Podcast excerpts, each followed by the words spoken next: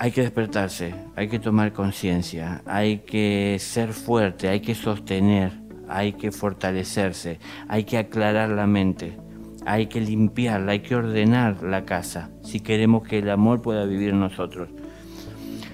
Eso lo tenemos que aprender nosotros sobre nosotros mismos, al orden que tenemos que poner en nuestra vida, que tenemos que traer a la limpieza que hay que hacer. Tratar de meditar por las noches o en algún momento para hacer silencio, conseguir el silencio le será difícil a todos mientras no estemos de alguna manera trasladando este ejercicio que en algún minuto del día disponemos de hacer a las 24 horas de nuestro día.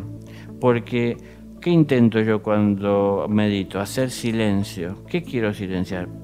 Primeramente la mente que no para un segundo de estar generando y de vivir volando de un lado al otro, detrás de pensamientos, de, recuerdos, de realidades, de imaginaciones, de temores. ¿Y cómo llega todo eso a mí? ¿Y cómo llega a la mente todo este desorden y tantas cosas que están dando vuelta? A partir de los medios que tiene para ingresar en ella la información. ¿Cuáles son los medios? ¿Cuál es la boca o las bocas que alimentan a la mente? Los sentidos. Lo que yo estoy observando, lo que yo escucho, lo que yo huelo, lo que yo palpo. Es decir, todos los, todos los, sentidos nutren a la mente. Si yo no selecciono lo que consumo a través de los sentidos y cualquier cosa me da lo mismo, mirar la televisión es fácil, es solo encenderla y empezar a pasar de canal. Yo me identifico con algunas cosas que son más afines a mis gustos.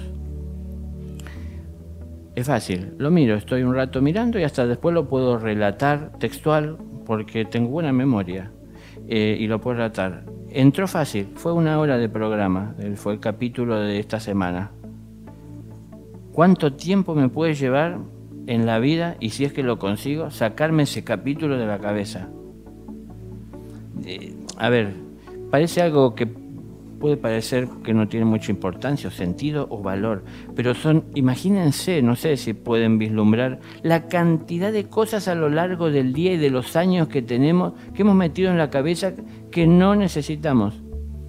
Entonces, cuando hay que pensar, imagínense, es una, una computadora, pero llena de virus eh, y a su vez de, eh, es decir, de inteligencias que serían los egos, que tienen sus propios objetivos y propósitos aprovechándose de mucha de esa información para conseguir alimentos. Entonces nosotros tenemos que ver cómo llegamos a encontrar algún espacio en donde podamos hacer algún cálculo simple, dado que todo está ocupado y siendo utilizado por, por los egos, no podemos acallar la mente, ¿no?